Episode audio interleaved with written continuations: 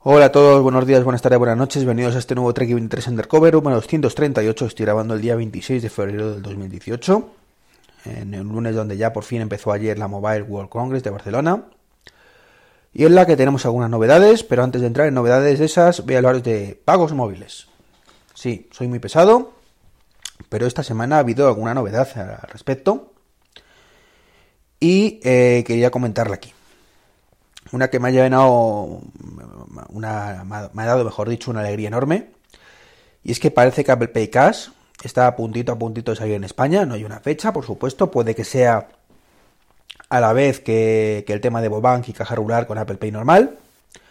Pero ya ha habido algún usuario que otro español que, que, actualizar alguna versión le ha salido directamente el alta y parece que es como que Apple estuviera en pruebas con algunos elegidos para la, la gloria, gloria, perdón.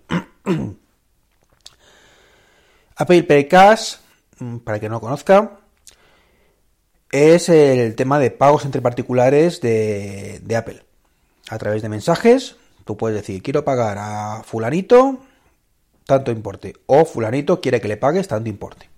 Básicamente, es un poco lo mismo que quiere hacer WhatsApp o, cualquiera de estos. Es decir, una forma muy rápida de, pues de, pagar entre personas, como digo, gastos así rápidos, sin, sin mayores complicaciones. ¿El cómo funciona? Bueno, voy a intentar explicarlo porque creo que hay mucha confusión a todo esto. Por supuesto, puedo estar equivocado, no lo he probado, no lo he probado aún de primera mano, así que puedo, o, incluso Apple puede variar cosas, ¿vale? evolucionarlas con el tiempo y puede variar, pero bueno, para que os hagáis una idea.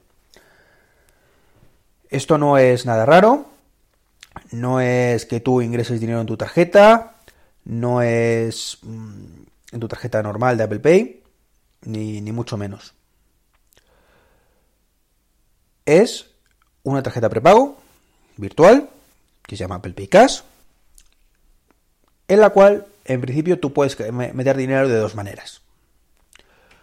Una, que yo particularmente no le veo mucho sentido, no sé si es que lo van a abrir luego un poco más o no, que tiene que ser desde Apple Pay, y tú le dices, quiero moverme a mi tarjeta de esta otra, 15 euros. Y tarjeta prepago de 15 euros.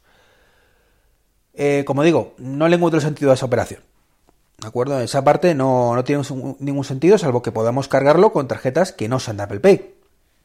Que es lo que aparentemente no se puede. Pero si, si pudiéramos, sí tendría más sentido, porque a fin de cuentas le estás otorgando la posibilidad de tener como la tarjeta Boom Apple Pay a cualquiera. El del BVA mete 200 euros en Apple Pay, ya lo tiene ahí para sus gastos, por ejemplo. Como, como la Boom, como digo. Y la otra manera es que se te recarga con ingresos de otras personas. Es decir, si fulanito me ingresa a mí 20 euros, esos 20 euros van a ir a mi tarjeta Apple Pay Cash. Yo no decido dónde va, va ahí, sí o sí. Y eh, fulanito tampoco decide dónde va. Él lo único que dice es, te pago a través de Apple Pay estos 20 euros a, a Iván, en este caso. ¿De dónde salen esos 20 euros? Eso es lo que sí decide él. Y puede decidir de cualquier tarjeta compatible con Apple Pay. Incluyendo Apple Pay Cash. De manera que eh, estamos al momento número uno. Fulanito no tiene eh, el día cero, ¿de acuerdo? Apple Pay casi llega a España. Fulanito me dice, toma, iban 20 euros de su tarjeta Carrefour Pass, por poner un ejemplo. Y a mí me llegarían ese mismo día 20 euros a mi tarjeta Apple Pay Cash. Con esos 20 euros de la tarjeta Apple Pay Cash yo puedo utilizarla para hacer pagos personales en otro momento igual que cualquier compañía como Twip o, similares, ¿de acuerdo? No es, no es mayor trascendencia eso. Comprar en supermercados o en cualquier pago de, Apple Pay normal. Es decir, yo puedo ir a la gasolinera y pagar mi gasolina con Apple Pay, igual que ahora, y en vez de elegir la Carrefour Pass, la de Evo, la de Santander o la que sea, elijo Apple Pay Cash, con lo cual es una tarjeta más disponible. Una tarjeta prepago, si tengo importe suficiente, me lo, eh, me lo podrán quitar y si no, pues evidentemente dirá transacción denegada. O bien, yo puedo transferirme ese dinero a una cuenta que yo diga. Básicamente, tú eliges tu, cuenta y dices, pues ese dinerito para mi cuenta. Y es un poco la idea que tiene, el concepto un poco va por ahí. Ya digo, puedo estar equivocado en alguna parte, pero básicamente funciona así. Es decir, intermediario siempre de cualquier transacción entre persona y persona. Del destinatario. El origen, como digo, puede ser cualquiera. Y bueno, eso es básicamente, bueno, creo que puede ser cualquiera. O eso creo, salvo que me esté equivocando y entonces sí tendría sentido lo que he dicho al, principio que no tendría y es que tú puedes recargar con esa tarjeta y hacer pago entre particulares, pero entiendo que tú puedes utilizar cualquier tarjeta de Apple Pay para hacer ese pago. Si no, sería un poquito cagada. Pero bueno, ya lo veremos cuando llegue a España. Que, que, como digo, espero que sea más pronto que tarde. También en Brasil y en algún sitio más. Curioso, porque en Brasil no hay Apple Pay, pero... No sé. En cualquier caso, esperanzadoras noticias. Ojalá, ojalá sea pronto. ¿Qué más? Pues me ha llegado la noticia. Eh, no digo de quién me la dijo porque si no le vais a freír a, a peticiones. Y no, no, no. Me va a hacer un favor enorme y no, no quiero ponerle compromiso. Eh, tú sabes quién eres, muchísimas gracias. Eh, bueno, me van a mandar una tarjetita desde Reino Unido, que es la tarjeta Curve. Curve o Curve o como queráis llamarlo. La página web es imaginecurve, imaginecurve.com. ¿En qué consiste esta tarjeta? Bueno, me comentó esta persona que, vive en Reino Unido, que, que, iba a llegar en España. Y es una tarjeta que efectivamente va, como digo, va a llegar a lo largo del 2018 y es una tarjeta que permite unificar otras tarjetas. Además, cualquier tarjeta, por lo que he podido ver. De manera que tú desde una aplicación móvil eh, eliges con qué tarjeta pagar en cada caso. No es como Apple Pay, es más incómodo que Apple Pay, ¿de acuerdo? Bastante más incómodo, pero permite uno de los objetivos que tengo yo en la vida, como sabéis, y es minimizar al máximo la cartera. Y eso pasa por eliminar tarjetas de débito y crédito.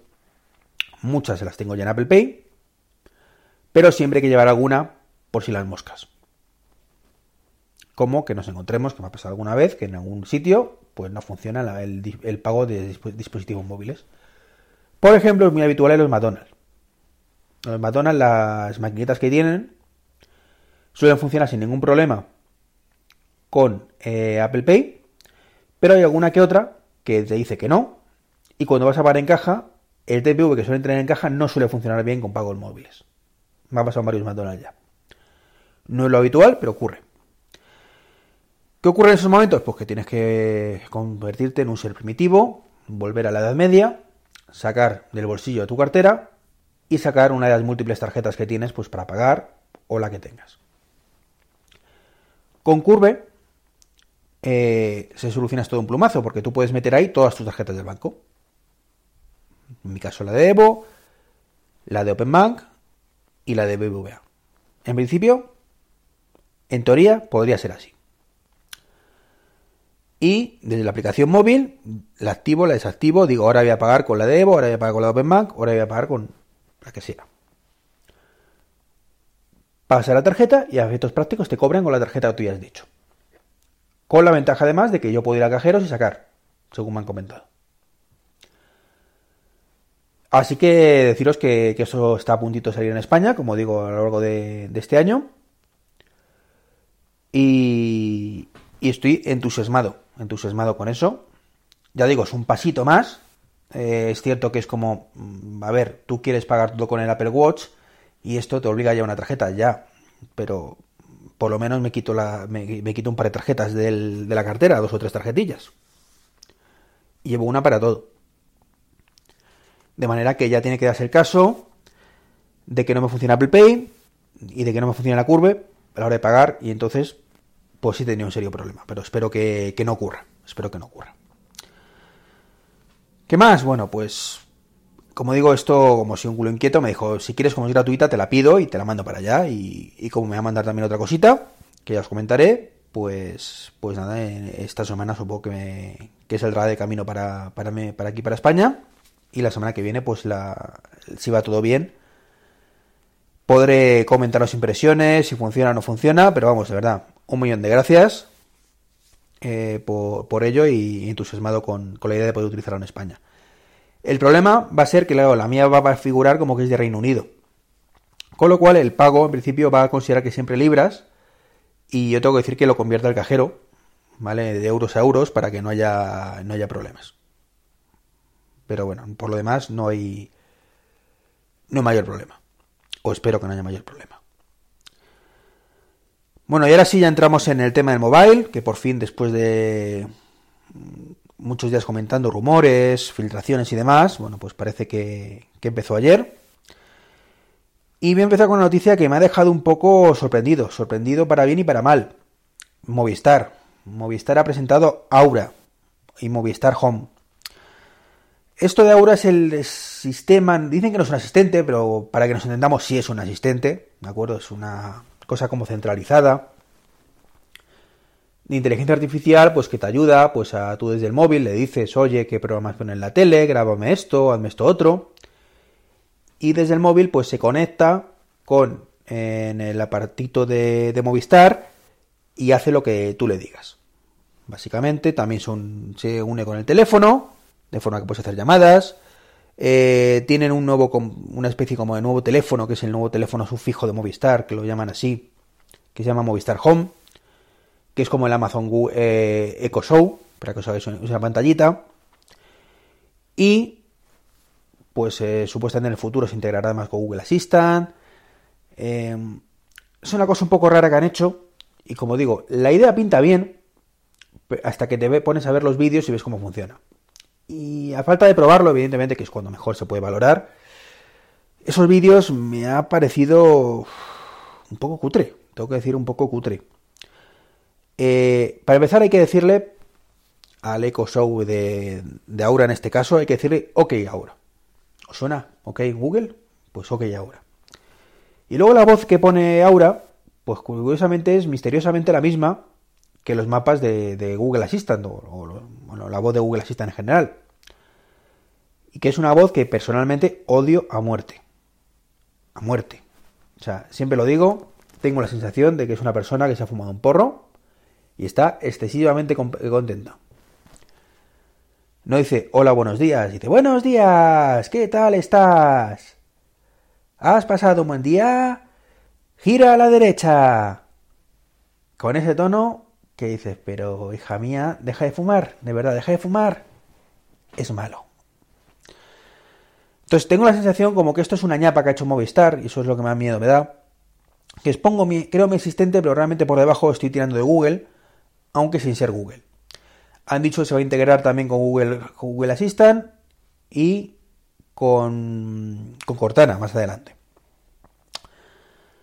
Y todo esto es que no, no, no, acabo, no alcanzo a entender bien cómo va a funcionar. ¿De acuerdo? Porque tampoco he podido ver la presentación, es lo que he leído. Y que se integre con Google Assistant me parece fantástico. Siempre y cuando eliminemos, eliminemos el aura de cuestión de la ecuación. Es decir, me parecería fantástico si esto fuera integrado con sistemas domóticos existentes y sistemas asistentes existentes. Que creo que es lo que deberían haber hecho. Es decir, ok Google, eh, ¿qué programa pone en la tele? Vale, pues grábame esto. Ponme esto otro. De forma que está em, integrado con algo mucho más grande que él. Si ahora tenemos que empezar a, pensar en qué cosas son compatibles con Aura, que por cierto también son para videoconferencias, la, la el Google Home este, perdón, Google Home, el, el Movistar Home también lleva cámara. Eh, y la puedes pasar a la televisión. Vale, pues claro, mola mucho. Sin, embargo, te das cuenta de que vale, pero si paso la videoconferencia a la televisión y la televisión no tengo cámara, pues no hacemos nada.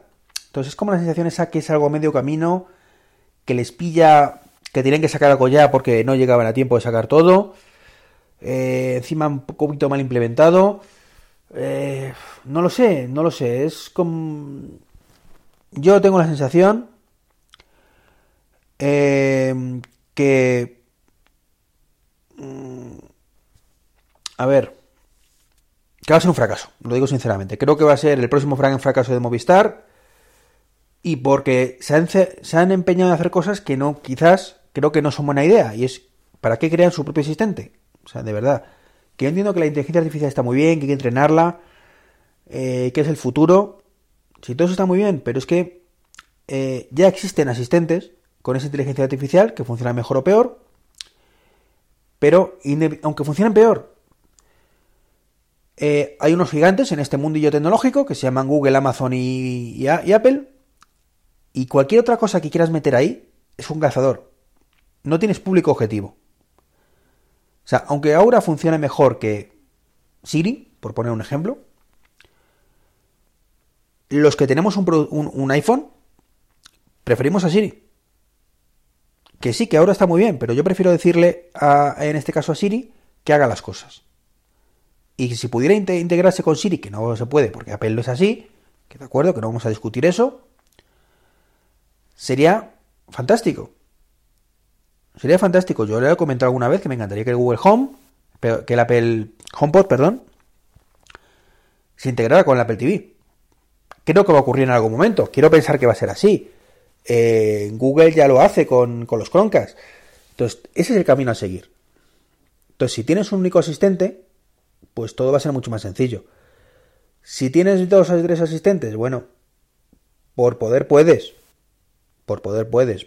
Pero llega un momento en el que el ecosistema es mucho más pobre. Mucho más pobre. Eso está ocurriendo en Estados Unidos ahora mismo. Que la gente se ha acostumbrado, ¿de acuerdo? Se ha acostumbrado y dicen que tampoco es tan terrible. Eh, tienes Alexa, que es tu voz inteligente, y luego tienes pues, Siri o Google o el que sea en el móvil.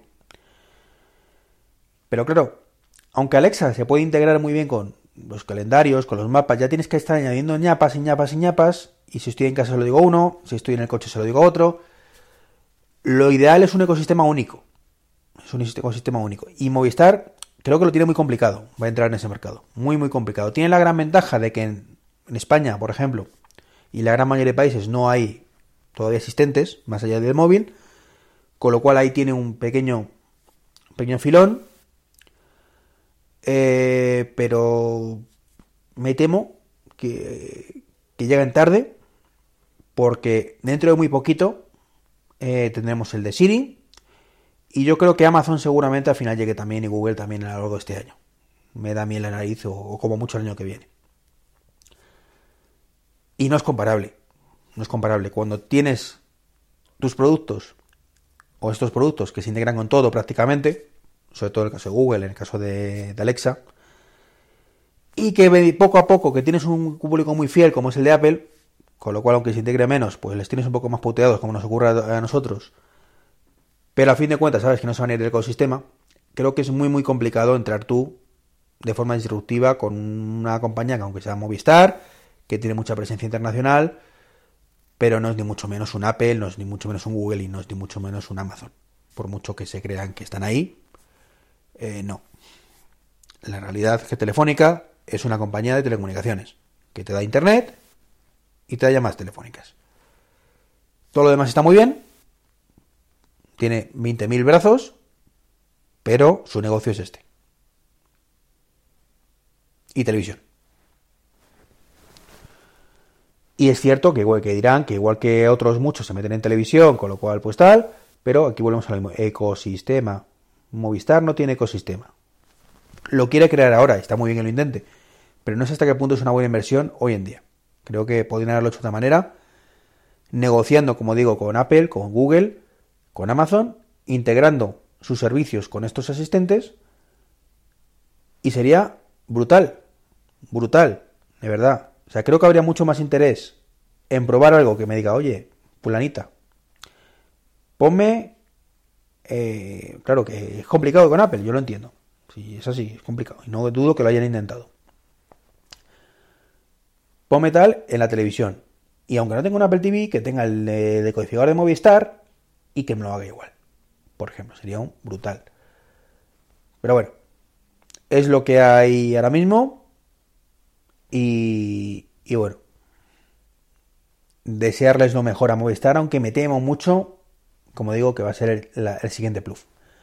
No obstante, mis padres tienen Movistar, en cuanto pueda lo probaré.